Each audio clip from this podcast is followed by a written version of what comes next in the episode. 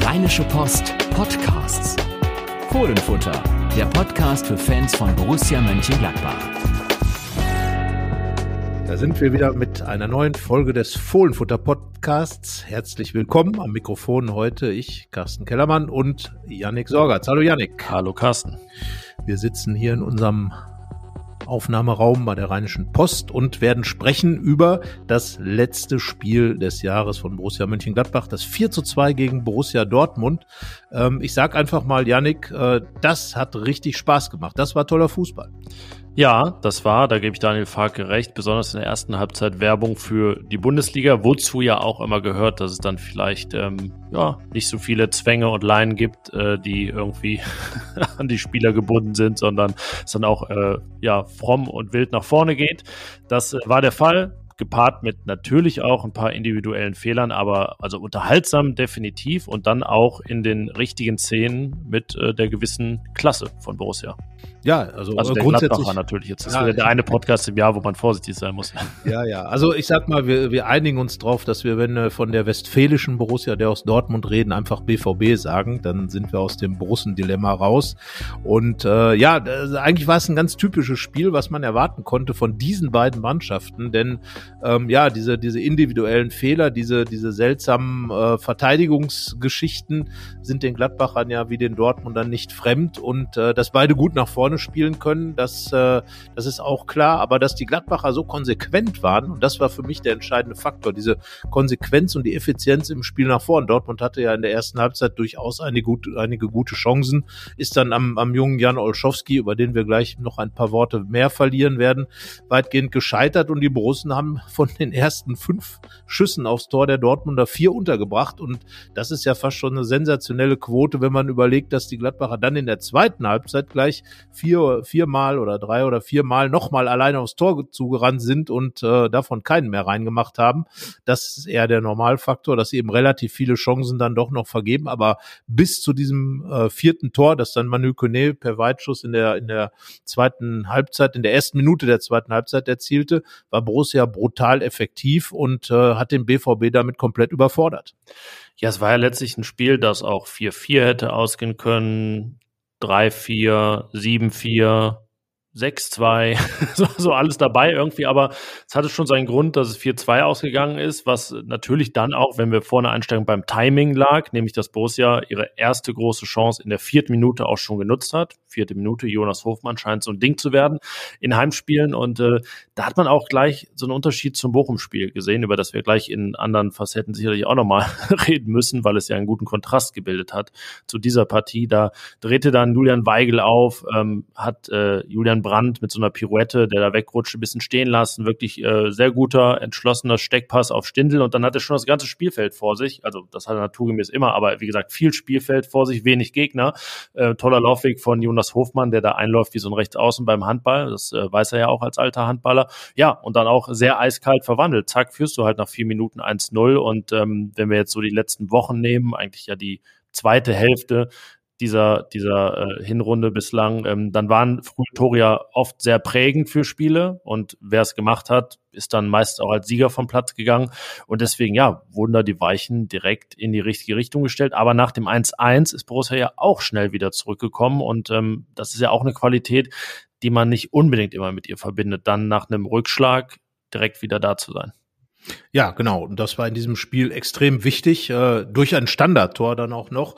Nochmal Jonas Hofmann mit seiner Freistoßflanke und dann ein schulbuchmäßiger Kopfball von Rami Benzebaini, äh, allerdings mit einer weniger schulbuchmäßigen Verteidigung, etwas unterstützt von den Dortmundern, die zwar da waren, aber nicht wirklich dabei. Vielleicht noch ein Wort zu Jonas Hofmann. Er hat ein sehr effektives Wochenende. Er hat dann gleich seiner Freundin Laura Winter äh, auch noch einen Heiratsantrag gemacht, wie man in den sozialen Netzwerken lesen Bevor konnte. Winterpause hat und zur WM fährt. Genau, bevor die Winterpause für ihn kommt.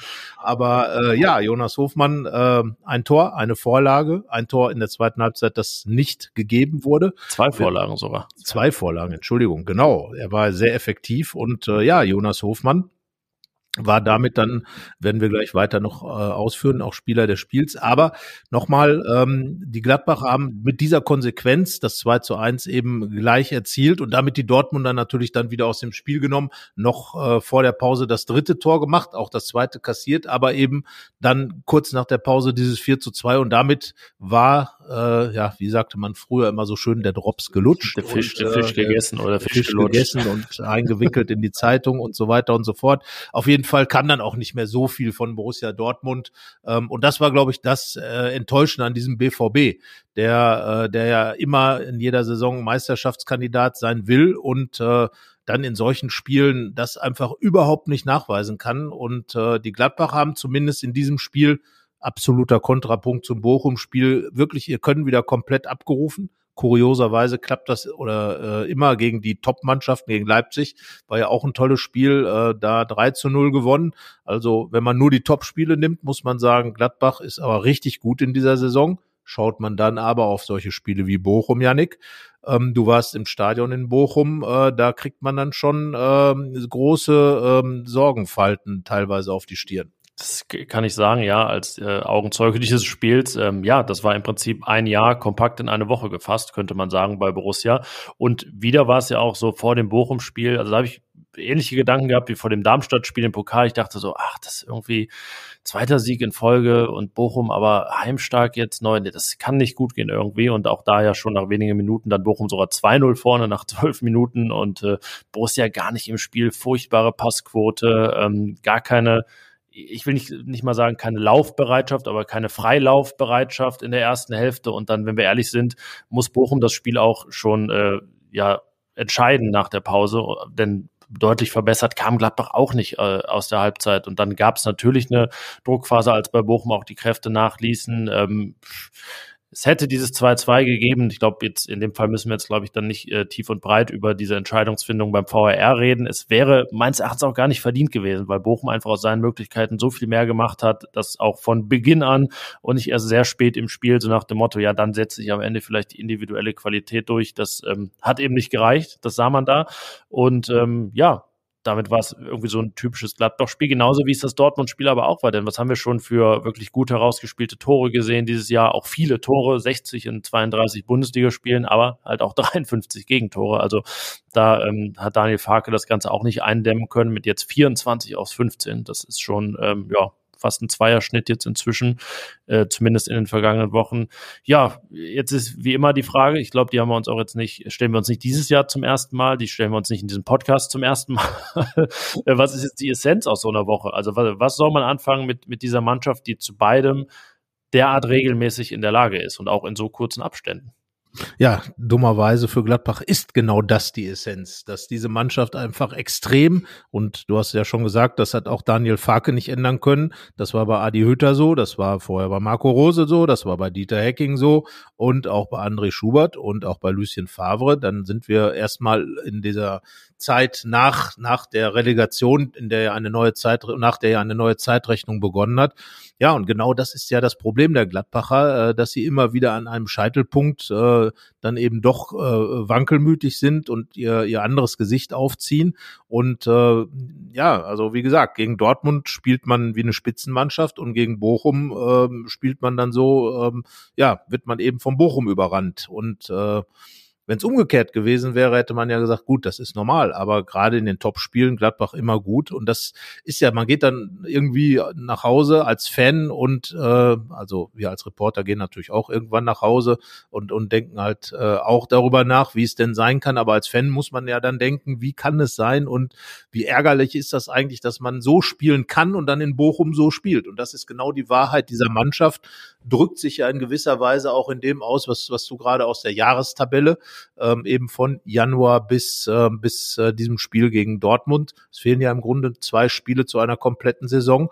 Ähm, und äh, das Kuriose ist ja, dass das Jahr wirklich anfing, wie es äh, dann später auch aufgehört hat, nämlich mit einem Sieg gegen eine Top-Mannschaft. Damals 2 zu 1 in München im Januar, jetzt 4 zu 2 gegen Dortmund äh, zum äh, Ausstand in die WM-Pause.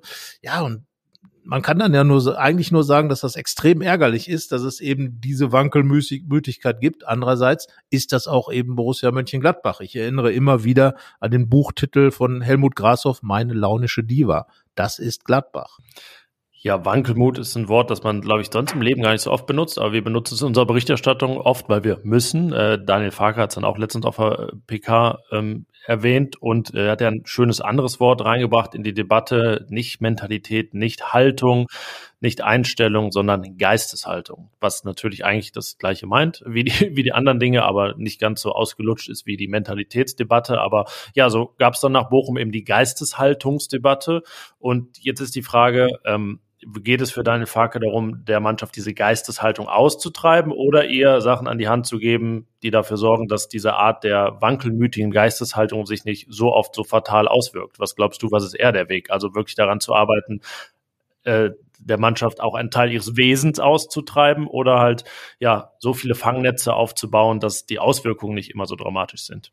Sagen wir mal so, im Grunde ähm, ist das eine wie das andere, denn äh, wenn man ihr diesen Wankelmut austreiben würde, würde man ja mehr Stabilität in den Kopf hineinbekommen und genau darum geht es ja, dass eben in den Spielen, die vielleicht nicht ganz so groß sind auf dem Papier, aber eben auch in manchen anderen Spielen, man Borussia hat auch schon 0 zu 6 in Dortmund oder so verloren, also von daher äh, kommt das halt immer wie so, so, ja, keine Ahnung, völlig überraschend ähm, auf die Gladbacher zu, dass sie dann plötzlich zusammenbrechen und komische, komische Spiele abliefern.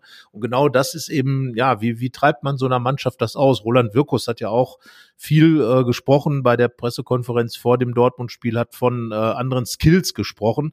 Ähm, und ich kann mir jetzt nicht vorstellen, dass er da die Skills meint, die man eigentlich ähm, gar nicht mehr so braucht, weil man jetzt ja einen anderen Stil vom Fußball spielt, dass er damit lange Bälle und, und äh, was weiß ich, Kopfballduelle und alles dieses meint, sondern einfach diese totale Konzentration. Und das ist ja das, was dann eben abhanden kommt. Gladbach hat ja, als es mit Favre gespielt hat, mit, mit äh, Spielern von teilweise, die, die teilweise da war, noch äh, wirklich im Abstiegskampf gewesen waren, plötzlich eine, eine äh, Mannschaft geformt, die 24 Gegentore in einer Saison bekommen hat, weil eben alles stimmte, weil jeder einfach voll konzentriert war, weil diese Mannschaft einfach immer bei sich geblieben ist. Und das das muss äh, Daniel Farke dieser Mannschaft beibringen. Damit treibt er ja zugleich dann auch diese Janusköpfigkeit aus, äh, aus der Mannschaft heraus.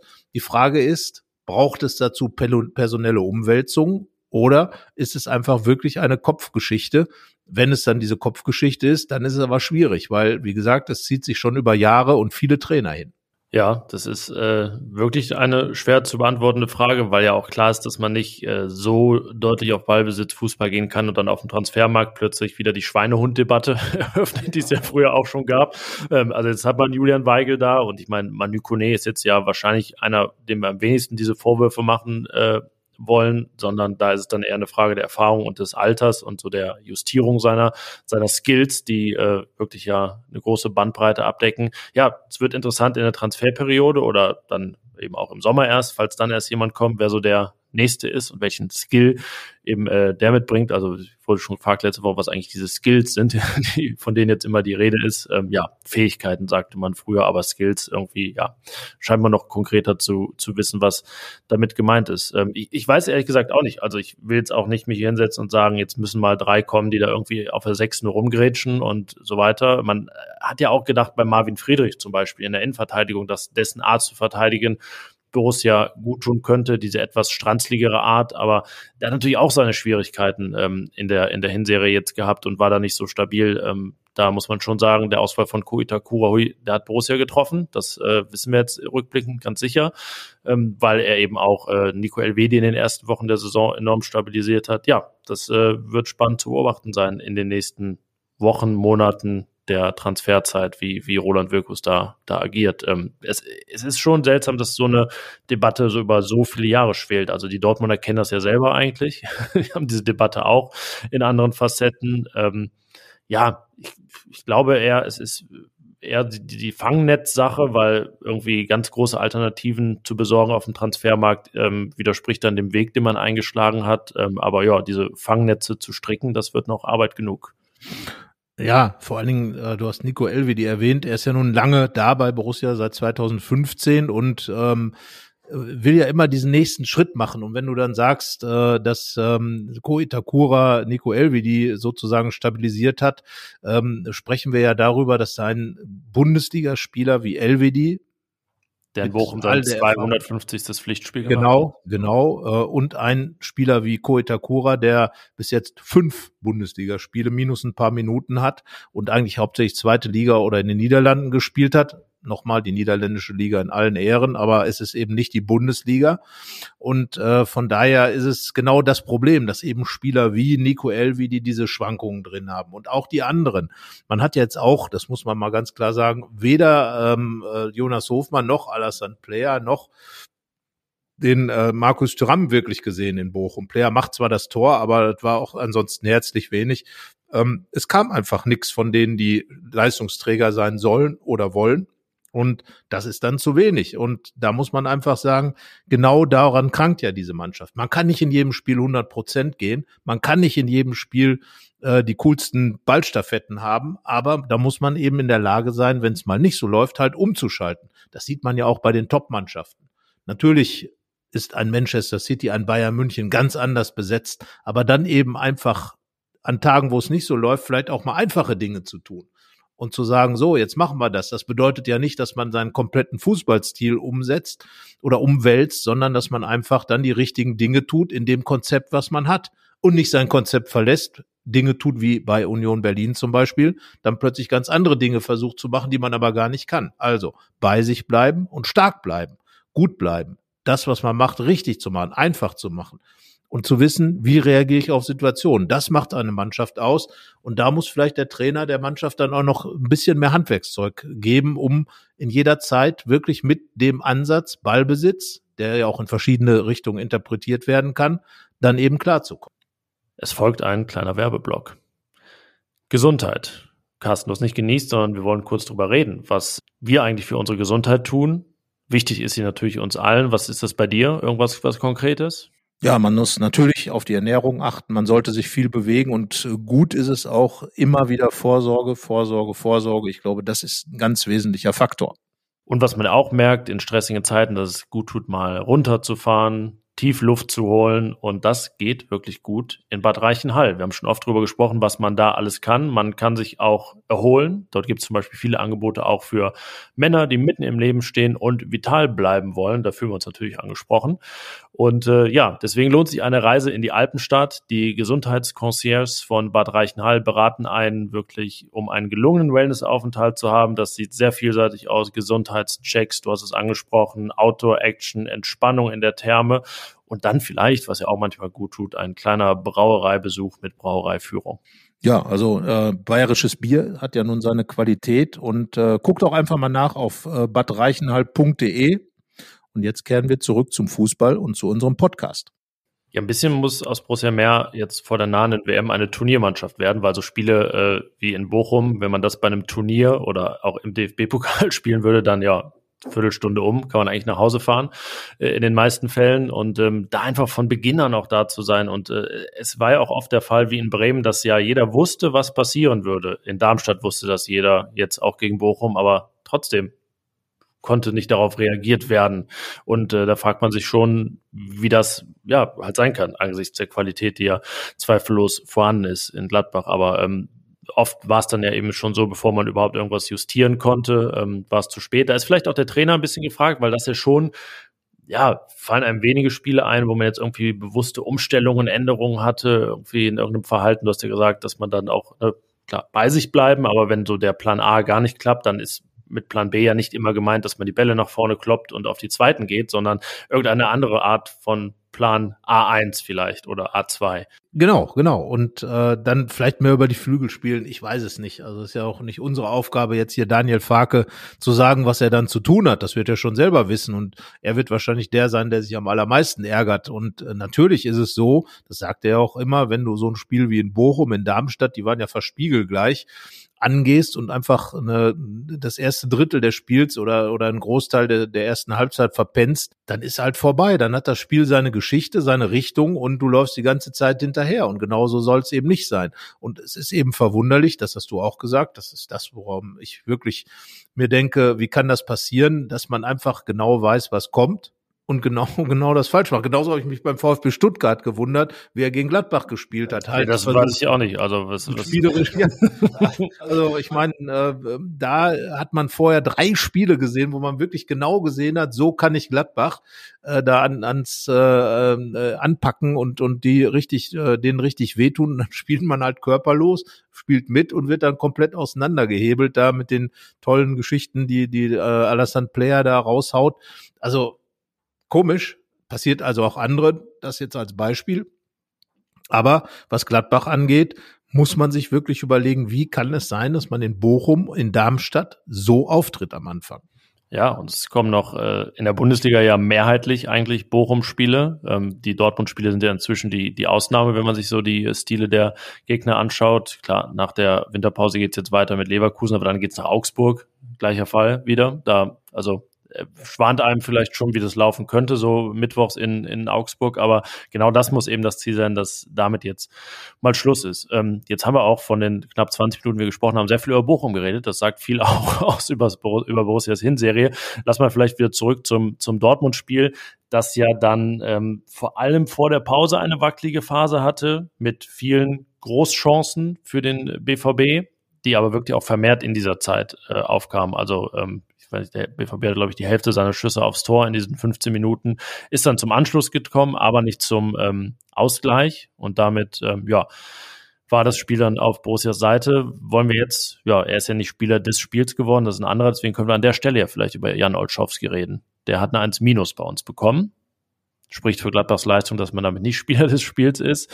Ja, sein zweiter Einsatz in der Bundesliga. Hier im Podcast haben wir sehr wenig über ihn geredet, denn äh, die letzte Aufnahme war ja vor dem Bochum-Spiel und da ahnte noch niemand, dass er sein Debüt feiern würde. Wie hat er dir gefallen bei seinem Heimdebüt im Borussia Park vor den Augen eines großen Idols? Genau, also Marc-André Testegen war im Stadion. Das ist ja sozusagen das Vorzeigefohlen aller Vorzeigefohlen der Neuzeit. Äh, alle äh, ähm, Jugendmannschaften durchlaufen, äh, Nummer eins in Gladbach geworden, inzwischen beim FC Barcelona. Und natürlich hat Jan Olschowski, der ja auch aus der Gladbacher Jugend kommt, angefangen beim SV Glen, frühzeitig dann schon zu Borussia gekommen.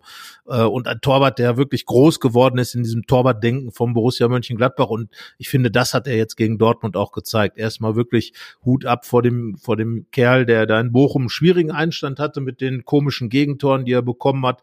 Wenig fand ich Unterstützung von seinen Kollegen bekommen hat. Im Gegenteil von Nico Elvi, die da noch durch diesen komischen Querpass dann so ein, so ein blödes Ding da eingeschenkt bekommen hat. Also hat sich aber freigeschwommen schon in der zweiten Halbzeit gegen, gegen Bochum und dann gegen Dortmund erste Halbzeit richtig klasse gehalten. Das muss man einfach sagen. Das erinnerte ja fast schon an das Debüt von Marc Ter Stegen gegen, gegen den ersten FC Köln damals, als er ähm, auch aus dem äh, sein Bundesliga, sein, das Debüt dann richtig feierte in diesem Heimspiel. Für, für Olschowski war es jetzt ja nur das Heimspieldebüt, aber ja, er hat ein tolles Spiel gemacht, war sehr präsent und äh, was mir sehr gut gefallen hat, er hat auch schon sehr viel Einfluss auf die Mannschaft genommen, hat die Mannschaft immer wieder gepusht in der Szene, als er erst gehalten, Rami Benzebaini lenkt den Ball dann übers Tor ähm, hat er die, die Kollegen da zusammengetrommelt, alle haben sich beglückwünscht. Also dieser, dieser Wille, keine Tore zu kassieren, ganz stark rausgearbeitet. Ja, er war sehr präsent und hat toll gehalten. Da kann ich nur sagen, ja, da hat Gladbach ähm, einen richtig guten Torwart. Natürlich muss er noch viel lernen, natürlich muss er noch Erfahrung sammeln, natürlich war es jetzt ein Spiel, das ist ganz klar. Also da ist noch lange kein Jan Sommer und auch noch lange, lange kein Testegen. Aber da ist ein Torwart, der gezeigt hat, dass er Borussia Mönchengladbach wirklich äh, gut zu Gesicht steht. Und ähm, wir werden uns damit noch befassen, äh, auch in der Woche. Aber ich finde, dass, äh, dass er die zumindest hinter Jan Sommer aufgestellte Torwarthierarchie da aber richtig, richtig angepackt hat und ins Wanken gebracht hat. Ja, man ist zumindest schon mal deutlich schlauer als bei Kersken und Nikolas. Gut, Nikolas hat im Pokal sein Pflichtspieldebüt gefeiert in Oberachern, aber man äh, hat jetzt mal einen dieser Jungen, wobei Nikolas ja auch schon gar nicht mehr jung ist, äh, unter Druck gesehen gegen einen großen Gegner in einem richtig wichtigen Spiel. Und ja, das war zweifellos beeindruckend. Ich fand auch diese Szene gut, in der äh, Jude Bellingham so gegen ihn gelaufen ist und er einfach so, was willst du denn so reagiert hat. Das ist schon äh, nicht schlecht gegen so einen designierten ähm, 100 Millionen Euro Spieler oder mehr, aber ist auch jünger als Olschowski gewesen. Deswegen kann man sich das, das schon mal schon mal rausnehmen. Ja, aber diese Szene mit Benzebaini, das sind ja auch die, ähm, die man, die man so vermisst. Also häufig bei Borussia, da rettet wirklich genau. Torwartklasse und der Linksverteidiger rutscht rein und alle kommen zusammen und klatschen sich ab äh, zum Huddle, wie das, wie das ja dann heißt heutzutage. Und äh, es gibt ja viele Rettungsaktionen, wo man denkt, äh, ich kann mich dran erinnern, das war dieses Jahr, als Jan Sommer seinen zweiten Elfmeter gehalten hat gegen Leverkusen und man im Hintergrund gedacht hätte, ist, also freut sich denn jetzt niemand so? Er, er hat die Mannschaft immer noch im Spiel gehalten. Ähm, ja, aber das war, glaube ich, auch ein, äh, ein wichtiges Zeichen dann oder ein, ein kleines wichtiges Zeichen in so einer Szene. Ja, und was die Torwart-Hierarchie angeht, das, äh, das wird sich zeigen. Jetzt ist ja anzunehmen, dass Jan Sommer dann im Januar auch wieder fit ist und dann ist die ja, elementarste Hierarchie auch wieder hergestellt, weil ja natürlich kein Weg an Jan Sommer vorbeiführt. Aber Stand jetzt hat er immer noch nicht unterschrieben, einen neuen Vertrag. Und äh, damit hat Stand jetzt Borussia Mönchengladbach auch ähm, im neuen Jahr nur noch zwei Torhüter, denn Sippels und Olschowskis Vertrag läuft auch aus. Das heißt, viel zu tun da, was die 23er angeht. Also geht jetzt so ein bisschen auch mal der Blick weg von Tyram, Benzebaini und so weiter auf äh, die Torhüterposition. Ja, viel zu tun, auch in dem Bereich. Definitiv. Und äh, Jan Olszowski hat da natürlich ein klares Zeichen gesetzt und ich glaube, er hat auch ganz klar gemacht, dass er bei Borussia Mönchengladbach äh, eine, eine Chance verdient. Ganz klar. Äh, dann vielleicht in der neuen Saison auch als Nummer zwei. Das könnte, wenn Jan Sommer dann verlängert, zumindest die Borussen äh, der Sache entheben, vielleicht sogar äh, sich nach einer neuen Nummer zwei umzugucken.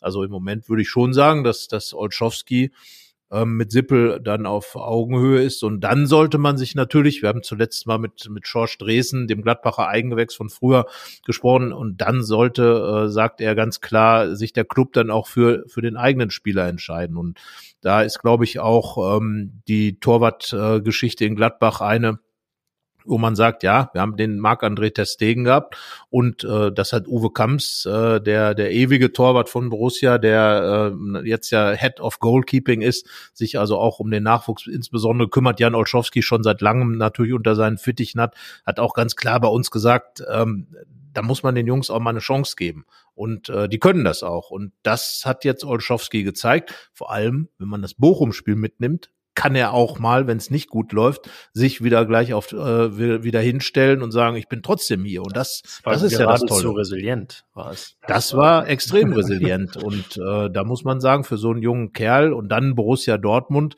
ähm, ja, da gab es auch schon andere Debüts sicherlich von auch von jungen Torhütern. Also das ist dann jetzt was, wo man sagt, dieses dieses Dort Dortmund-Spiel, wenn man das so alles zusammennimmt, sind unheimlich viele positive Dinge passiert. Die die Rückkehr von Ko Itakura als als wirklich die, die, die gesamten Fanschaften auf der auf der Tribüne aufgestanden sind und äh, da applaudiert haben, zeigt also, dass die äh, Fans tatsächlich ein Gespür für die Situation haben, weil für Itakura war das natürlich wichtig, diese zwei Minuten vor der WM nochmal zu spielen. Dann die Geschichte mit Jan Olschowski, der bei jeder Aktion beklatscht wurde von den Fans.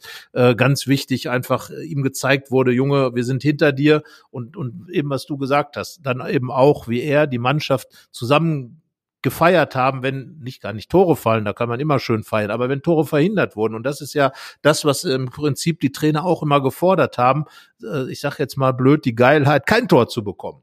Und das war in dieser Szene deutlich, fand ich richtig gut, äh, hat mir hat mir gut gefallen und da war Jan Olschowski ganz einfach federführend dran beteiligt. Und dann war es unterm Strich vielleicht doch cleverer. Also wenn man die Wahl hat, Bochum oder Dortmund zu gewinnen, war es jetzt so, für die Winterpause und für die Art und Weise, wie man dann reingeht ins neue Jahr, vielleicht schon besser, weil, wie gesagt, so irgendwie die, die Stimmung einfach jetzt äh, ganz gut war. Das hätte so ein Sieg in Bochum natürlich äh, nicht erreicht. Und ja, jetzt ist aber erstmal ein Strich drunter. Wir wollen aber trotzdem uns noch äh, dem Mann widmen, der dann von vielen Guten der Beste war. Der Spieler des Spiels.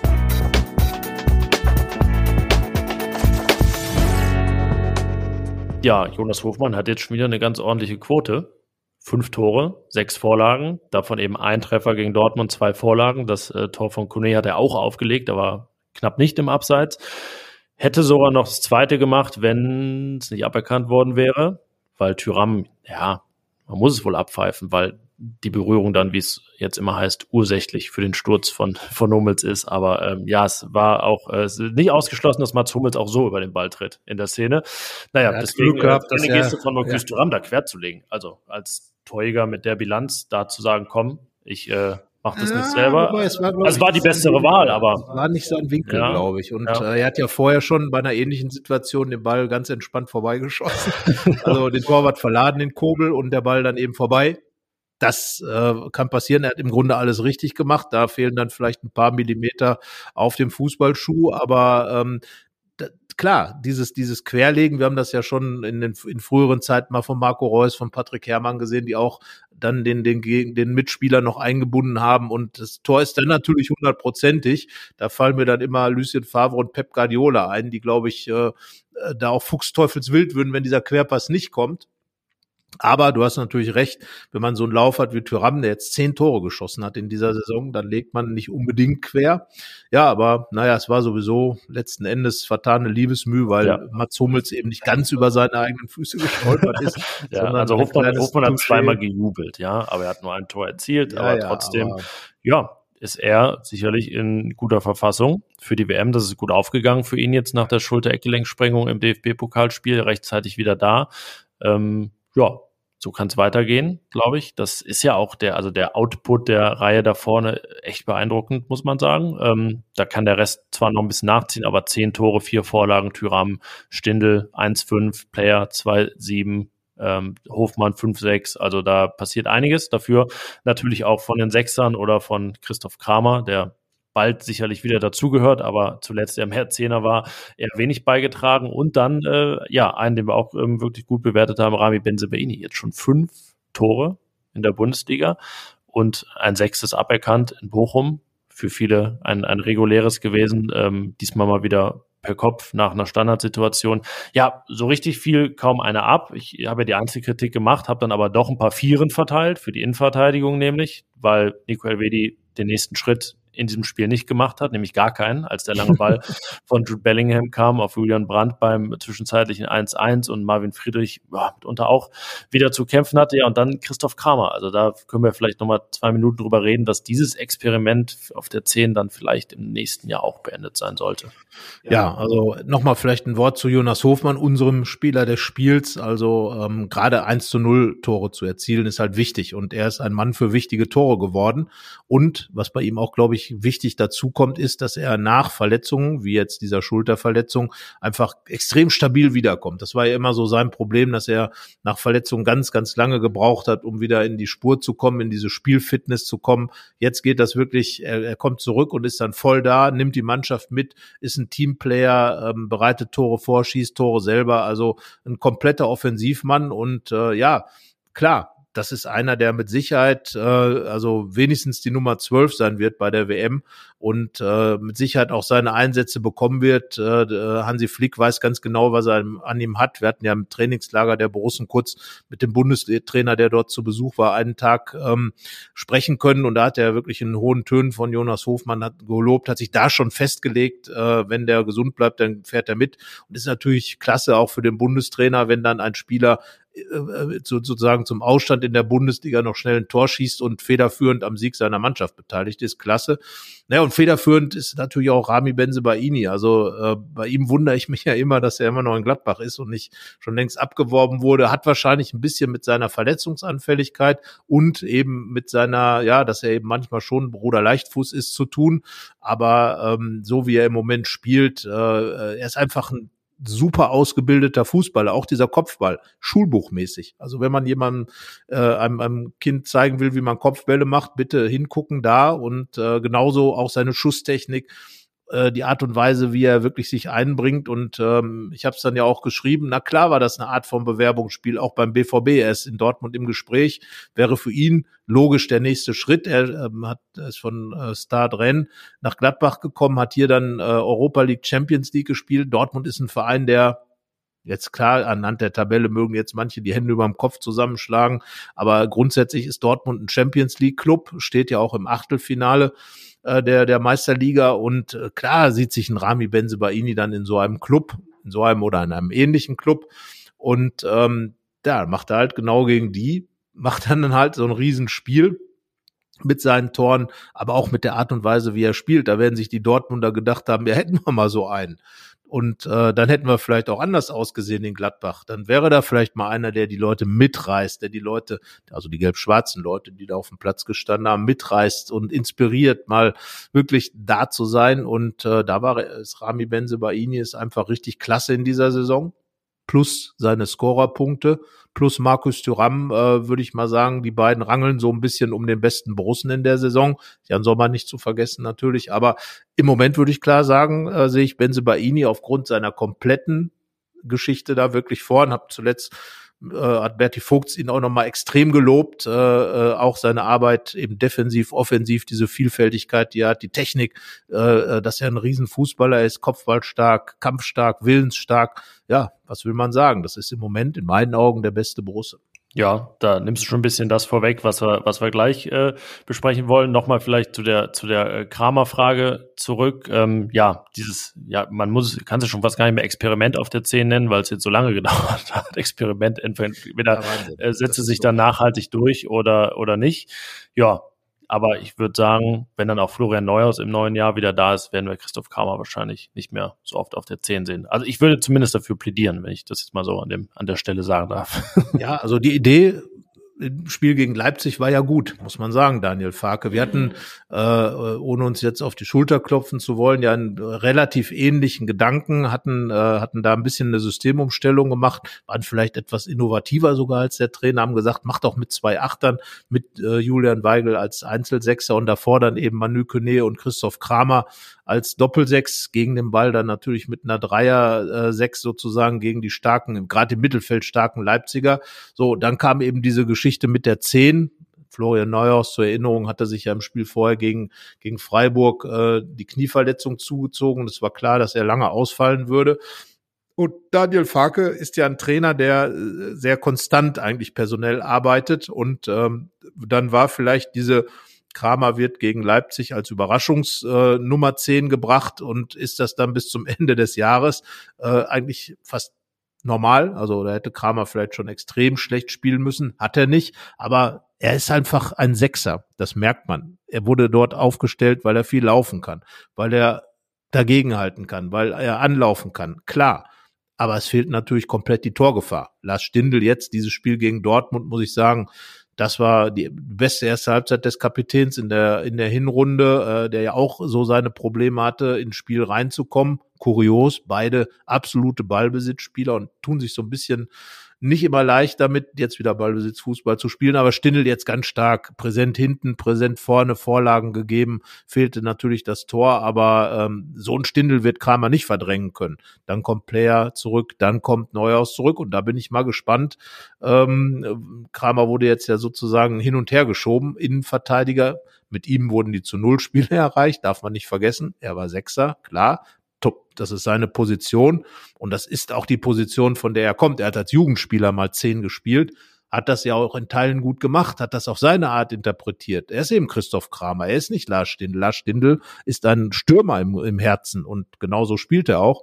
Deswegen bin, sind wir da, glaube ich, ähm, absolut einer Meinung. Äh, da muss man auch gar nicht drüber streiten. Ich glaube auch nicht, dass Christoph Kramer uns jetzt hier äh, äh das Gegenteil. Nein, er war ja, er sagte ja selbst auch, als er nochmal auf seine WM-Ambitionen angesprochen oder WM-Chancen angesprochen wurde, dass ja das Thema jetzt nett war, aber quasi jetzt auch mal gut ist. So war schön. Ähm, schön war die Zeit und jetzt äh, geht's wieder in die in die Normalität zurück. Und das äh, ja wird spannend, wo dann seine Normalität ist, denn die Doppel 6 Julian Weigemann Nykone ist ja auch eigentlich sowas von zementiert und manifestiert. Und hinten kommt Ko Itakura zurück, der ja eigentlich auch für die 6 geholt wurde wo überlegen muss, wie das jetzt wird, also Elvedi oder Friedrich raus ähm, oder dann vielleicht sogar Itakura als Konkurrent sowohl für die Doppel-6 als auch für die Innenverteidigung. Ja, das könnte dann an manchen Stellen schon wieder eng werden für Christoph Kramer, aber es ist ja wie immer, jetzt prognostizieren wir das und dann passiert wieder irgendwas und äh, die Chancen sind wieder groß. Aber ja, ich glaube auf jeden Fall, dass für ihn dann im neuen Jahr eine andere Zeitrechnung wieder anbrechen wird. Zumindest die Zehnlose.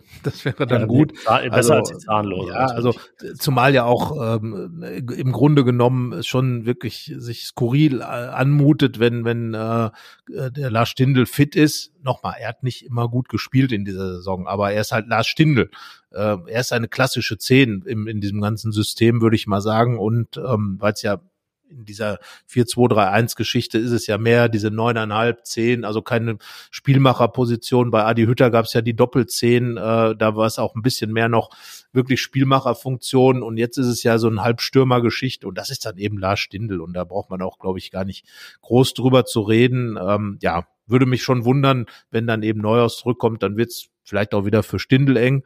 Man wird sehen, Optionen, äh, klar, die hatte Farke jetzt nicht, hatte dann eine gute Idee, hätte sie vielleicht nicht ganz so ausreizen müssen, aber ähm, ja, Lars Stindl hat auf jeden Fall sich zurückgemeldet und das relativ imposant bekam dann auch, als er rausging, 88. Minute dann auch den Applaus des Publikums. Tat ihm, glaube ich, ganz gut. Er äh, wird das natürlich nicht zugeben, er ist ja schon sehr erfahren, aber er kam dann äh, nach längerer Zeit auch mal wieder in der Mixzone äh, zu den dort wartenden Journalisten, hat dann auch gute Sachen gesagt und äh, ja, dann ist eben Lars Stindl zurück.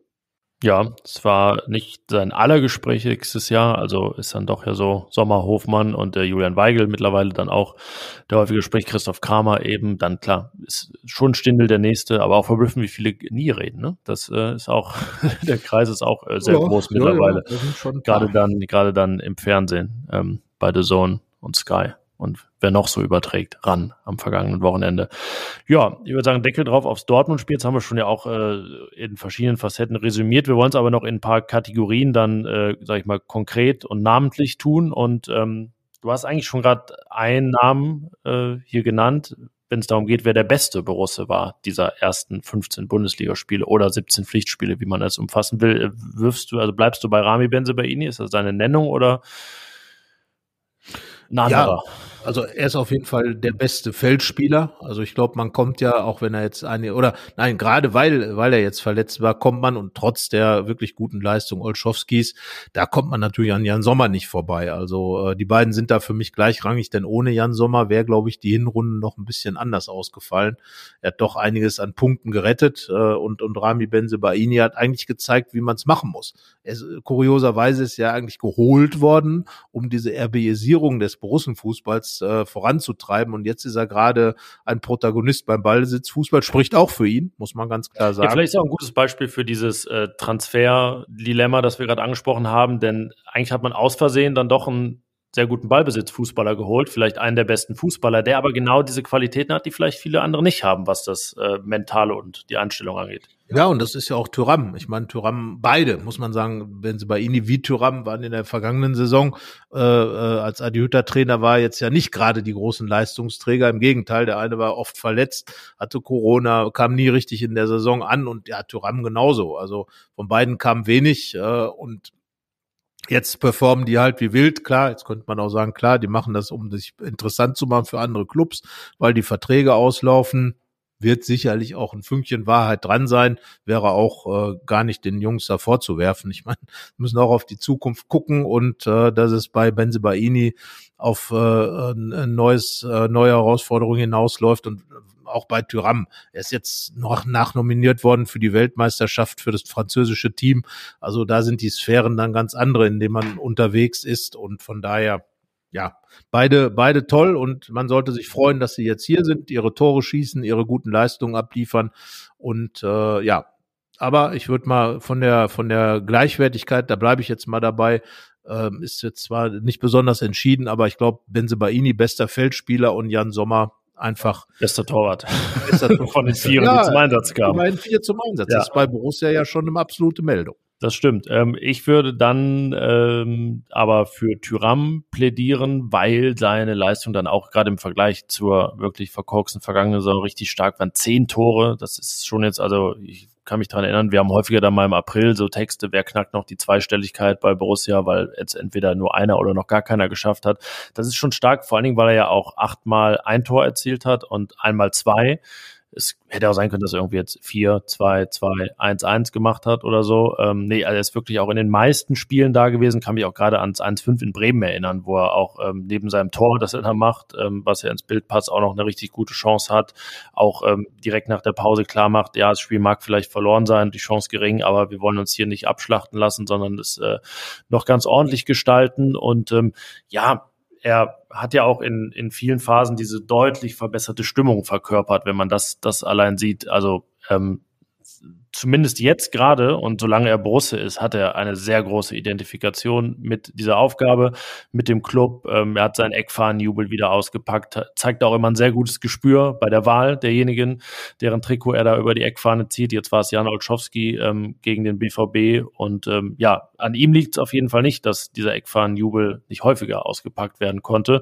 Jetzt ist er sogar nominiert noch für die WM für Frankreich, ähm, hat er sich sicherlich auch verdient, dieses letzte 26. Ticket da noch zu ergattern. Und ja, egal, also nur Nkunku hat mehr Tore gemacht ähm, für Leipzig in dieser Saison als Thürams 10. Er hat die meisten Torschüsse, die meisten aufs Tor, seine Expected Goals 9,4. Also da zeigt es sogar noch ähm, Luft nach oben, weil oftmals so äh, Stürmer ja vielleicht so ein bisschen überperformen, aber er ja ist da, sage ich mal, auf Stand, was das angeht, ähm, während andere mit äh, weniger Expected Goals ähnlich viele Tore erzielt haben. Und äh, da muss er sich sogar wirklich äh, kein, muss er keinen internationalen Vergleich sogar scheuen bisher in dieser Halbserie. Und ja, man darf sehr gespannt sein, ob es dann vielleicht nicht in die Zweistelligkeit führt, sondern wie nennt man es dann? In die 20-Stelligkeit, ja. in, die, in die 20 führt. Also der erste Borusse seit Heiko Herrlich 1995, der sogar 20 Tore erzielt. Ja, und so viele gab es dann ja auch nicht. Thomas Gruhlke, unser Kollege, der sich bestens in der Gladbacher Geschichte auskennt, hat das äh, nochmal aufgeschrieben. Wir packen die Story von ihm nochmal in die Show Notes.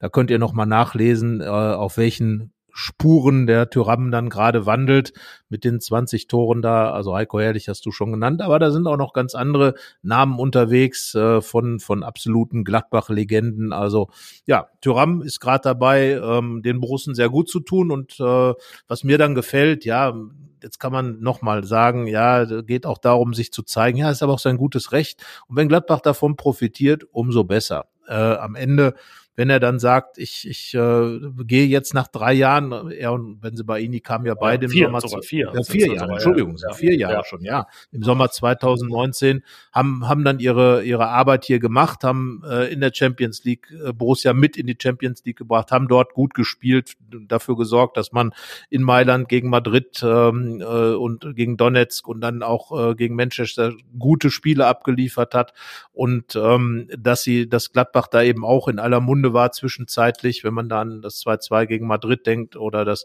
das Spiel in Mailand. Also von daher, da wurde schon einiges abgeliefert. Jetzt im Moment äh, ist richtig Lieferdienst bei beiden angesagt und klar muss man dann sagen, schade, wenn sie gehen. Aber äh, man kann ja auch mal sagen, schön, dass sie da waren. Äh, das merkt man dann so im Nachhinein. Ich denke da im Moment zum Beispiel bei Marco Reus, äh, dass man hier oder oder Raphael, dass man solche Spieler hier zwischenzeitlich gesehen hat. Borussia wird sie ja nochmal versammeln im Legendenspiel am 17. Dezember, äh, bei dem schon viele zugesagt haben.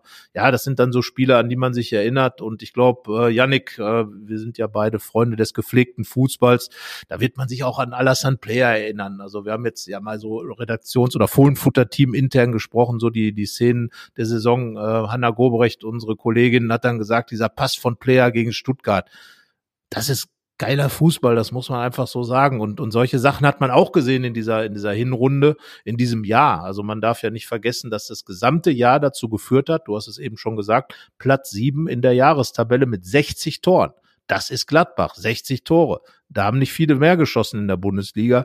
Und äh, ich glaube, diese Wankelmütigkeit, wir haben es gesagt, Gladbach die Diva, bedeutet ja auch, dass da diese tollen Spiele, diese tollen Sachen dabei waren und von denen haben wir sowohl in der vergangenen Rückrunde als auch in der Hinrunde viel gesehen. Und darum macht Borussia natürlich auch Spaß, ebenso wie Kopfzerbrechen.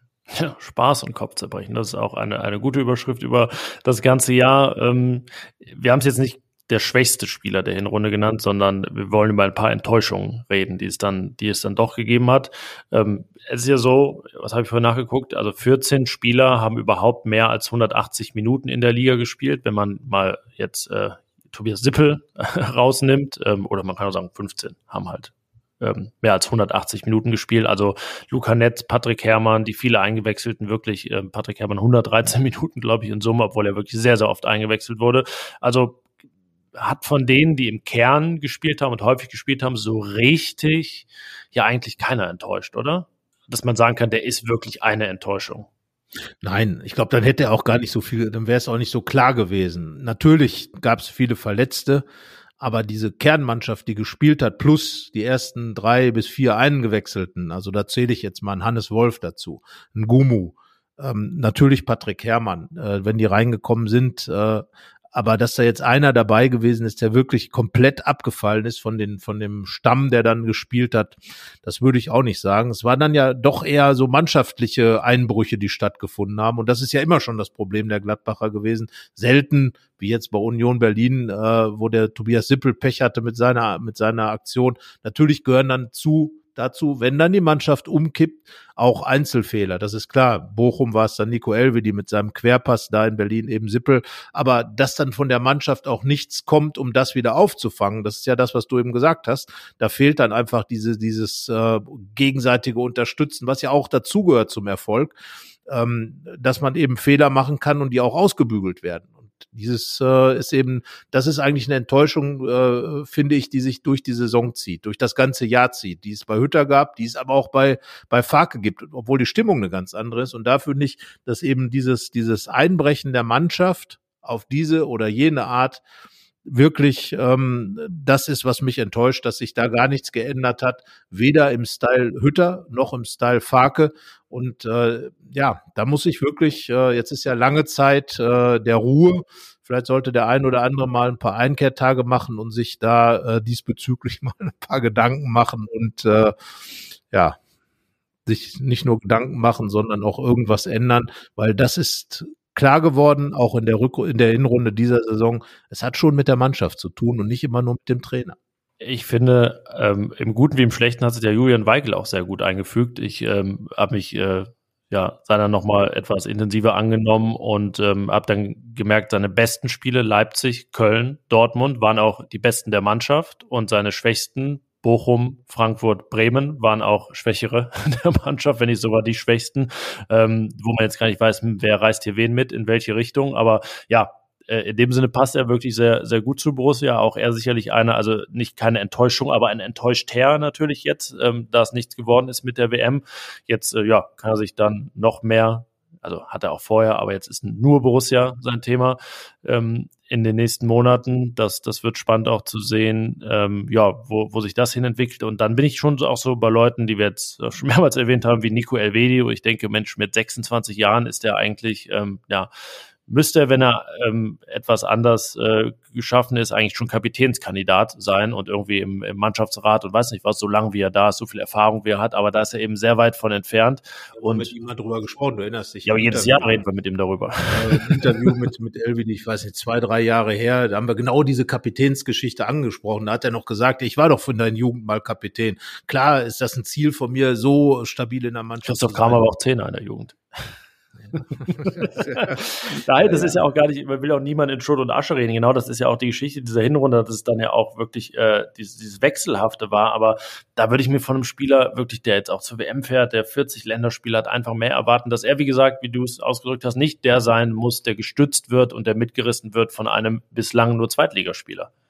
Genau, und äh, das ist aber genau das, also ich glaube, gerade Weigel und LWD, die stützen auch das, was ich vorher gesagt habe, weil das sind ja genau die, die sich in solchen Situationen, wenn irgendwas nicht so gut läuft, vielleicht mal aufbäumen, äh, die, die dann dagegen halten. Auch ein Chris Kramer, äh, natürlich, er ist einer, der immer Emotionen auf den Platz reinbringt, aber dass er jemand ist, der so ein Spiel dann eben nicht umkippen lässt wie bei Union Berlin, als die letzten zehn Minuten Gladbach völlig aus der Hand glitten, der dann einfach mal keine Ahnung was macht, den Ball aus dem Stadion drischt oder oder oder und und solche Dinge tut. Das sind genau die Sachen, die dann einfach fehlen, die man dann aber auch von diesen erfahrenen Spielern. Julian Weigel hat bei Benfica Lissabon gespielt, bei Borussia Dortmund hat Champions League gespielt, äh, ist, war Nationalspieler, wollte National- und WM-Fahrer werden. Ähm, Kramer, äh, alle möglichen Spieler, die wirklich Erfahrung haben, die müssen dann eben den, äh, den, den Unterschied ausmachen, gerade wenn es nicht läuft. Gut laufen kann jeder, aber da eben diese Stärke zu haben, genau das sehe ich auch so. Und da sind diese Spieler gefragt. Und das wäre auch für das neue Jahr dann der Vorsatz, den, den die sich dann nehmen müssten. Einfach, wenn ich schon Führungsspieler sein will, dann aber auch dann, wenn es nicht so gut läuft, weil dann ist es einfach wichtig, Führung zu haben. Und äh, ein bisschen enttäuschend in dieser Hinrunde finde ich natürlich auch den Anteil der wirklich der jungen, ganz jungen Borussen. Ich finde, dass Ivandro Sanchez, Borges Sanchez sich da gut verkauft hat ähm, in seinen Spielen und ähm, dass er vielleicht ein bisschen mehr noch hätte äh, Möglichkeiten bekommen können in dem einen oder anderen Spiel. Einfach mal zu sagen, hey, jetzt setze ich auf den, das ist jetzt mein Mann und der Hummels kennt den nicht, zum Beispiel, der rennt ihm weg, irgend sowas, mal als, Ent, äh, als Überraschung da einfach mal reinzuwerfen.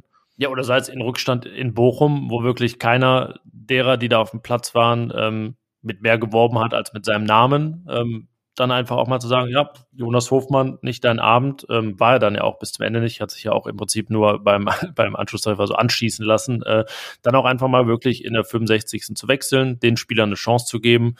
Es ist ja gar nicht, also manch einer fordert dann ja, dann muss Oskar Fraulo mal von Beginn an spielen. Das ist natürlich utopisch, dass, dass sowas äh, passiert, weil äh, ja, der, der Junge einfach noch sehr weit davon entfernt ist, aber dann gerade bei den Jokern auch ein Nathan Ngumu, der es in, bei Union eigentlich ganz gut gemacht hat und auch ein ordentlichen Einschnitt im Pokal hatte, der danach aber immer wieder auf der Bank gelandet ist, wirklich auch gar nicht so lange Joker-Einsätze gehabt hat, das ja würde Borussia aus meiner Sicht zumindest helfen, da vielleicht dann auch mal ein bisschen äh, ja, früher die Leute reinzuwerfen, um zumindest, wenn es dann schon nicht die ganz Jungen sind, auf Kaderplatz 20, die eine Chance bekommen, dass man so Kaderplatz äh, 16 bis 18 zumindest ein bisschen mehr mitreißt. Und damit sind ja dann so Leute gemeint wie Borges Sanchez oder Ngumo. Ja, und äh, jetzt habe ich gesagt, okay, mir fallen keine richtigen Enttäuschungen ein. Ähm, spricht ja auch schon Bände, dass ich an einen nicht gedacht habe, dabei nämlich an Stefan Leiner, der wirklich gar keine Rolle gespielt hat. Ähm, das letzte, wo ich mich bei ihm dran erinnern kann, ist die Einwechslung im Derby, als er dann noch patzt beim, beim zweiten Gegentor. Ähm, ja, er wirklich, ja, Werner Liefen, gar keine Chance, immer wieder Rückschläge, dann jetzt zuletzt wieder äh, ein Infekt und Corona und äh, nochmal noch mal raus. Also ja, für ihn wirklich äh, sein, sein schwierigstes Halbjahr in Gladbach und er hatte in einem Halbjahr einen Knöchelbruch und trotzdem würde ich sagen, das war jetzt noch ein schwierigeres. Ja, also ähm, er scheint nicht der Typ von Daniel Farke zu sein. Joe Skelly hat jetzt äh, eigentlich eine ordentliche, insgesamt gesehen, äh, Hinrunde gespielt, aber es gab sicherlich auch Zeitpunkte, als wir auch dann äh, wirklich in unseren Debatten gefordert haben oder vorgeschlagen haben, sagen wir es mal so, äh, dass äh, Stevie Liner dann mal reinkommt, weil er eben mit seiner Art nochmal einen anderen Typus Spieler darstellt, mit seiner Hartnäckigkeit auch in der Verteidigung und ähm, ja, aber äh, da scheint bei Daniel Farke kein großes Interesse zu bestehen. Und wenn man dann sich Stevie Liner so anguckt, auch auf den Fotos, da sieht man schon die Enttäuschung über das, äh, was, äh, was in dieser Serie passiert. Ich bin auch da gespannt, äh, was jetzt so vielleicht der Winter bringt. Man weiß ja nicht, man weiß ja nicht. Vielleicht sind da ähm, auch mal ein paar Gedanken gereift bei, bei Stefan Leiner, möglicherweise äh, äh, zu sagen, ja, das ist hier nicht mehr mein Ding. Er ist ja damals mit Marco Rose aus Salzburg gekommen, äh, steht ganz krass für diesen Fußball, der gespielt werden sollte. Äh, krasser als jeder andere Borusse, der da ist, außer Hannes Wolf, der aber noch verletzt ist. Naja, und ähm, vieles davon halt nicht mehr geblieben von diesem Fußball. Äh, die Frage ist, ist Stefan Leiner dann auch ein normaler Ballbesitz-Viererketten-Verteidiger? Man weiß es nicht. Er hat auch nicht die Möglichkeit bekommen, jetzt unter Daniel Farke das unter Beweis zu stellen. Ja, und mich würde es nicht richtig wundern, wenn, wenn er dann plötzlich in der Winterpause hier die Segel streicht und vielleicht eine neue Option kommt, äh, per Laie Wobei, oder Die Frage ist, wenn man das macht, wer, wer soll das, wer soll denn der Backup für Skelly sein, ne? der ja auch irgendwie ähm, sogar noch nach links tendierte mal, äh, ja, äh, je nachdem, wie da die Lage ist. Deswegen fällt ein bisschen auf die Stefan Füße Leiner, genau, der verliehene Jordan der Bayer. verliehene John Bayer, ja, der mit äh, ja, eigentlich bislang auch dadurch einer der, der Gewinner dieser Hinrunde ist, obwohl er verliehen ist, ja. Ähm, Deswegen denke ich mal, dass Stefan Leiner bis Sommer noch da sein wird. Er ähm, ja, hat also bislang nicht viel zu dem beigetragen, was wir jetzt noch als letzte Kategorie haben. Wir haben hier noch stehen die beste und die schlechteste Leistung. Tja, die beste Leistung, ich schwanke, aber ich glaube, dass es wahrscheinlich das Spiel gegen RB Leipzig war in meinen Augen. Ja, ich würde auch dafür plädieren. Denn das war, glaube ich, äh, Dortmund hatte so seine, seine äh, Schwächen und du hast es ja eben auch schon gesagt, es hätte, es hätte auch anders kommen können und das Gefühl hatte man im Spiel gegen Leipzig eigentlich nicht. Da hat Gladbach komplett dominiert und hat es geschafft, also alle Qualitäten der Leipziger zu absorbieren und selber seine Qualitäten ganz auf den Platz zu bringen. Und da glaube ich also von der Gesamt Summe, Gesamtintensität und auch äh, von der Art und Weise, wie der Gegner aus dem Spiel gehalten wurde, war das wahrscheinlich die beeindruckendste Leistung es war ja auch emotional ein bisschen befeuert noch in diesem Spiel. Ja, gut, also die Stimmung gegen die BVB ist natürlich, äh, da das ja inzwischen einer der größten Rivalen ist, ähm, auch, auch speziell und in der Regel gut. Aber ja, da waren die Umstände natürlich, es dann ähm, Marco Rose zu zeigen in gewisser Weise und dem, äh, ja, dem Elefant im Raum, Max Eberl, der ähm, im Prinzip auch indirekt, ähm, es war und, das muss man ja heute sagen, auch die einzige Leipziger Bundesliga-Niederlage unter Marco Rose. Da dachte man ja, ui, das könnte schwierig werden mit dem, aber jetzt RB Leipzig eben auf äh, Platz drei. Nicht nach der Hinrunde, ist auch mal schwierig. Jetzt will man immer nach der Hinrunde sagen, kann man aber nicht. Ungefähr drei Tage, in denen man das sagen kann. Ja, ja. äh, Im nächsten Jahr. Aber ich sage das Wort Restsaison. Genau, vor. die Restsaison die jetzt noch kommt und die bisherige Saison. Also ja, da war Leipzig für mich auch das, wie Daniel Farke sagte, Leuchtturmspiel. Ebenfalls defensiv auch, auch besser war. Das muss man gegen Dortmund sagen, wenn die einfach irgendwie eine effektive Viertelstunde haben vor der Pause, dann führen sie vielleicht äh, 4-3 Im, im allerschlimmsten Fall. Ähm, klar, nach jedem Tor ändert sich dann das Spiel mal, aber da Borussia schon sehr viel zugelassen, sehr viel große Aktionen, auch viele Bälle, die zum Beispiel gar nicht so die Güteklasse hatten, äh, die, nee, die gefährlicher waren als das, was die Bayern ähm, in vielen Fällen hatten beim 1-1, das ja auch so ein besonderes Spiel äh, dieser Hinrunde war. Deswegen ja, für mich dann ein äh, Sieg fürs, ein Sieg für den Leipzig-Sieg, knapp vor dem Dortmund-Sieg und dann das Derby. Das gab es auch noch. 5 zu 2 gegen den ersten FC Köln, wobei es gegen eine Mannschaft in Unterzahl stattfand. Ja. Und äh, ja, also ich glaube wirklich Leipzig, weil einfach auch der, der die diese ganzen Rahmenbedingungen und Leipzig ja auch eine gut spielende Mannschaft ist, gegen die Gladbach schon oft ihre Probleme hatte, weil es eben diese Mischung aus Ballbesitz, aber auch aggressiven Fußball hat. Und damit sind die Gladbacher selten so gut klargekommen wie in dem Spiel. Vergangene Saison, das 3 zu 1 hat, war noch nicht ganz auf so hohem Niveau.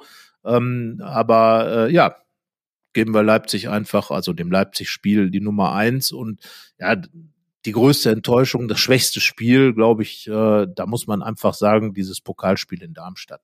Also äh, die Möglichkeit, in einem Wettbewerb äh, etwas zu gewinnen, gibt es nur hier.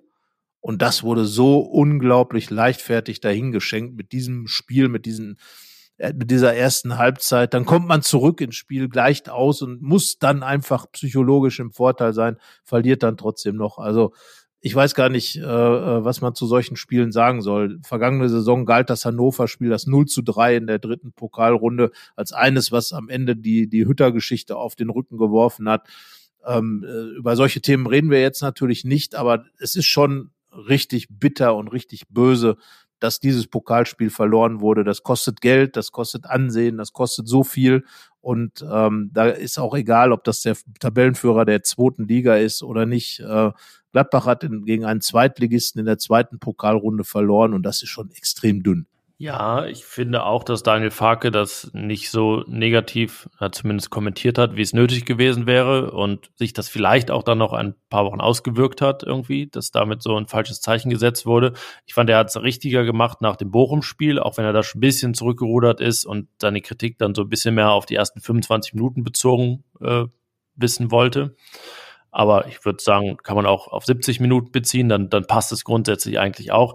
Ähm, ja, schwer zu sagen. Ich fand irgendwie Bochum auf irgendeine Weise noch desillusionierender, weil es ja äh, folgte auf einen Sieg gegen Stuttgart und irgendwie es Darmstadt ja schon gegeben hatte, so dass man dachte, ja, dann kann man ja schon mal Lehren draus ziehen.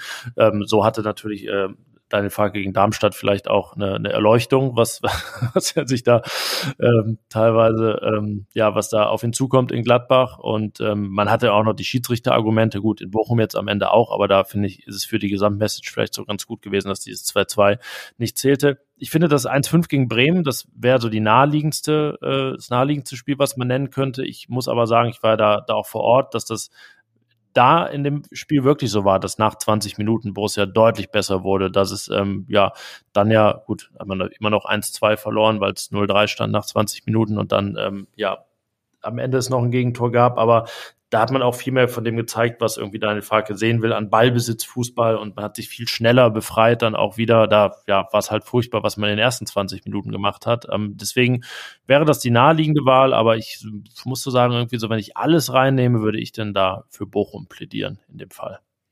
Ja, und das, das Schlimme ist ja, äh, ich würde es da fast umdrehen, dass eigentlich Bochum irgendwo eine kleine Kopie dieses Darmstadt-Spiels war, wo man einfach den Anfang verpennt hat und mit den einfachsten Mitteln dann irgendwie aus dem Spiel sich selbst rausgenommen hat. Und, und ich glaube, dieses, äh, äh, dieser Faktor, das, das haben wir ja auch in, in vielen Artikeln immer rausgearbeitet. Ähm, vielleicht sollte man den Borussen noch mal ganz klar machen, dass ein Fußballspiel 90 Minuten hat. 90 Minuten plus Nachspielzeit. Und die erste ist die erste. Die erste ist nicht die zwölfte. So sieht's aus. Fangt an, wenn es anfängt und hört auf, wenn es zu Ende ist. Und beides wird markiert durch einen lauten Pfiff des Schiedsrichters. Das wäre vielleicht was, dass man einen kleinen, vielleicht auch akustischen Zusammenschnitt den Spieler mit in den Urlaub gibt und sagt, die erste Pfeife ist der Anpfiff, die zweite Pfeife am Ende ist der Schlusspfiff. Und wenn er die hört, dann könnte er aufhören. Aber wenn er das andere hört, müsste er sofort anfangen. Vor allen Dingen hat man ja auch bewiesen, eben wie gegen Dortmund, dass das anders laufen kann. Genau.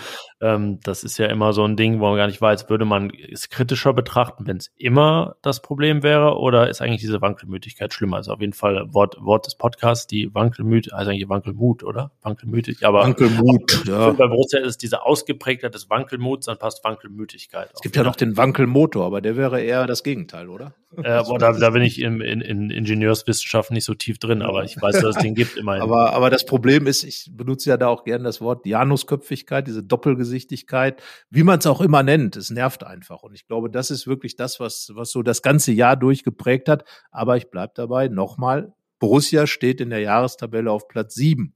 Trotz aller Wankelmütigkeit, trotz allem, was passiert ist, oder trotz allen, allen Wankelmuts, so soll es wohl heißen, trotz allem, was passiert ist, Managerwechsel, Trainerwechsel, äh, man kam nicht mit Adi Hütter so gut klar, man hat das System gewechselt, der, der, der, der, tausend Sachen. Äh, trotzdem hat Borussia diesen siebten Platz und damit nach zwei, also mit 32 Spielen, du hast eben die Zahlen dazu gesagt, und steht damit in Schlagweite zu Europa oder sogar auf einem Europaplatz. Und das ist die Wahrheit dieses Jahres. Das muss man mal ganz klar sagen. Gladbach hat das Potenzial, das, was eben da ist, im Moment in der aktuellen Saisontabelle Achter, in der Jahrestabellen Siebter, plus minus, das ist Gladbachs Weg und äh, das muss auch der Maßstab für, den, für die Restsaison sein. Ja, und da ist Europa wirklich nicht utopisch, wie äh, Daniel Farke das sagte, sondern realistisch, schwierig, aber realistisch. Und ähm, ja, das haben wir, glaube ich, in einer letzten Folge schon mal thematisiert. Oder ich hatte es mit Hanna letzten, warum spielt man denn Bundesliga? Also äh, entweder um die Klasse zu halten, wie Bochum und so weiter, oder halt in dieser Schlagdistanz zu Europa zu sein, sich da mitzubewegen, alles rauszuholen, was geht. Nicht zu erwarten, dass es klappt am Ende. Das kann niemand erwarten. Da sind dann zu viele Unwägbarkeiten. Aber ja, man hat ja jetzt schon einiges gesehen in dieser Saison und äh, man kann vielleicht damit rechnen, dass da oben auch noch der eine oder andere einbricht. Es wird so viel noch, sehr viel passieren. Äh, nach der WM, da ordnet sich alles nochmal neu und Borussia ist dabei, also ist nicht abgeschlagen, nicht abgehängt und das ist ja schon mal, glaube ich, nach dem ersten Daniel Farke Halbjahr eine gute Nachricht. Ja, ja das ist ja eigentlich auch das, wo wir vor der Saison gesagt haben, in die Richtung kann es gehen. Gladbach hat jetzt 22 Punkte, äh, aus 15 Spielen. Es, theoretisch äh, sind, sind dann ja noch sechs, könnten noch dazukommen. Dann wäre man ja so in dieser Range zwischen 50 und 55 Punkten äh, oder, oder ein bisschen mehr 58 Punkte. Und, und das ist einfach das, was die Mannschaft leisten kann. Realistisch. Wir haben mal über Martin Stranzels 25-Punkte-These gesprochen von 2013 in der Kante dass man eben aufgestiegen ist von, wir wollen irgendwie nicht ab, im Abstiegskampf sein, hinzu, wenn wir die 50 Punkte haben und ein bisschen mehr, dann können wir äh, einstellig plus Europa gucken. Und genau das muss eigentlich das Ziel sein. Das kann die Mannschaft. Ähm, hat sie sich gegen Dortmund ganz klar bewiesen, was in ihr steckt. Und das sollte jetzt der Maßstab sein, Ansporn sein. Einfach, äh, so wie ich es auch deinem Kommentar nach dem Spiel geschrieben habe, der Ansporn sein für den Rest der Saison. Und ich glaube, damit kann Gladbach auch leben, damit muss Gladbach auch leben. Das muss intern und wird intern auch ganz klar der Weg sein. Da hinzu geht zu sagen, wir sind letztes Jahr Zehnter geworden, jetzt wollen wir mindestens Zehnter werden, das kann ich mir nicht vorstellen. Auch nicht bei Daniel Farke, dafür ist der Mann auch zu ehrgeizig und weiß auch, was in der Mannschaft steckt. Und ich glaube, wenn er dann stinkig ist, dann ist er das vor allem, weil die Mannschaft das nicht abruft. So, und ähm, das äh, hat ihn dann, glaube ich, einige Male auch richtig äh, überrumpelt, fast schon was da gekommen ist. Und ich glaube, ähm, da wird er jetzt auch genau das, was wir eben angesprochen haben, nochmal ohne, dass wir jetzt hier Daniel Farke sagen müssen, was er zu tun und zu lassen hat. Aber ich glaube, er weiß genau, worauf es ankommt. Und da geht es eben darum, stabil bedeutet einfach diesen Wankelmut in den Griff zu bekommen. Wir wirst nicht ganz abstellen können, aber in den Griff zu bekommen und dann einfach diese zwei, drei Spiele mehr zu gewinnen. Und schon werden die beiden abgelaufenen Spielzeiten unter Rose und unter Hütter auch ganz anders gelaufen. Das darf man nicht vergessen. Ja, jetzt reden wir schon so resümierend, als wenn das Jahr vorbei wäre, aber ist es natürlich nicht. dass das Fußballjahr für Borussia ist, abgesehen vom Legendenspiel, vorbei, aber es wird ja dann auch schon wieder trainiert. Ähm, ja, wir haben auch noch ein bisschen was zu bieten, natürlich in den nächsten Wochen. Ähm, über nicht, also immer, ich höre Podcasts viele und dann wird immer gesagt, ja, können wir noch nicht drüber reden. Können wir auch noch nicht, aber machen wir bald, was da äh, noch kommt in diesem Jahr. Äh, wir können aber sagen, dass wir demnächst dann auch noch unsere Spezialfolge ausstrahlen. Wir hatten ja unseren Live-Podcast in Düsseldorf, den gibt es noch und äh, dann werden wir uns natürlich auch der WM widmen. Jetzt natürlich dann nicht jedem Spiel in epischer Breite, weil das sich ja dann auch schon wieder überholt und dann, weiß ich, zwei Spiele während der Aufnahme sind und Mannschaften schon ausgeschieden sind, über die wir reden. Aber klar wird das äh, auch ein Thema sein.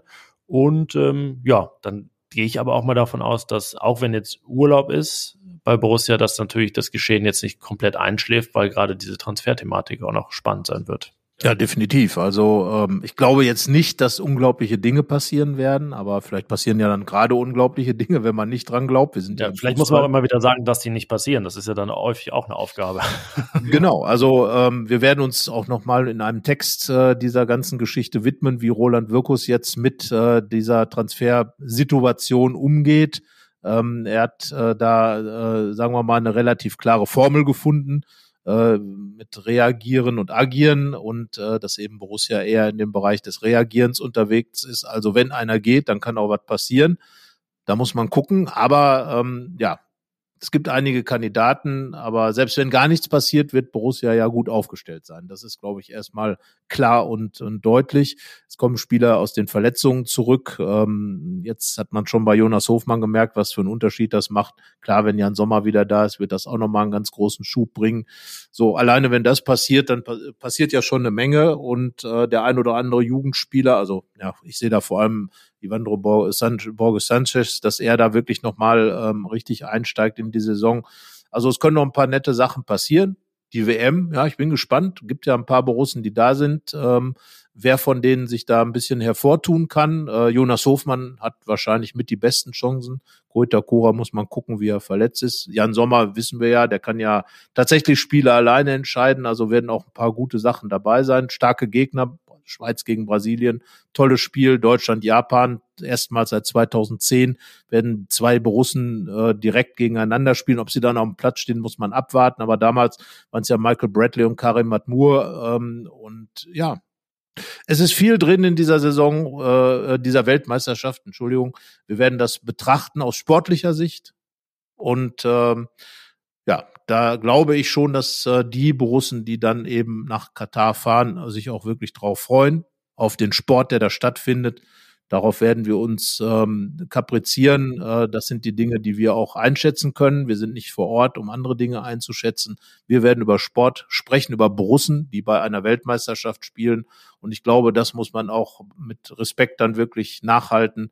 Das werden wir tun und äh, freuen uns natürlich auch auf diese Spiele mit den Borussen. Bin gespannt. Äh, dürfen wir einen Weltmeistertipp hier abgeben, Janik? Oder können wir den überhaupt abgeben? Ich sag nochmal Dänemark. Ja, er sagt Dänemark. Mehrmals die Stirn gerunzt, weil ich mal Dänemark sage, wenn du mich das fragst. Ja. Ja. Nein, aber das ist nicht mein Tipp. Mein Tipp ist Brasilien. Ich bin ein bisschen bei den Portugiesen, aber Brasilien, glaube ich, äh, ist auch eine richtig gute Mannschaft. Traue aber auch den Deutschen ein bisschen was zu. Das tun ja nicht so viele. Das tue ich nicht. Und äh, bin sehr gespannt. Also die Deutschen müssten viele Tore schießen, wenn sie Weltmeister werden wollen, denn sie werden auch viele kassieren. Ja, das ist ein bisschen das, das äh, Borussia-Syndrom, genau. Ja, irgendwie also mehr Borussia. schießen, als man kassiert. Genau, aber siebter bei einer WM ist halt nicht so toll. Nee, das stimmt. Das ist ein Viertelfinaleinzug, aber besser als beim letzten Mal. Immerhin.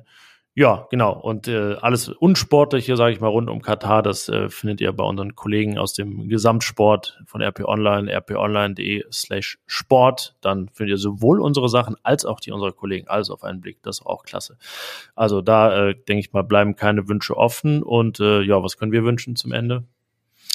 Wir könnten noch, ähm, ja, wir wünschen ein sportverbundenes Vergnügen. Das darf man ja sagen, weil es ist ja eine Weltmeisterschaft. Viele wollen sie nicht gucken, aber die, die sie gucken, denjenigen wünschen wir auf jeden Fall ein sportverbundenes Vergnügen.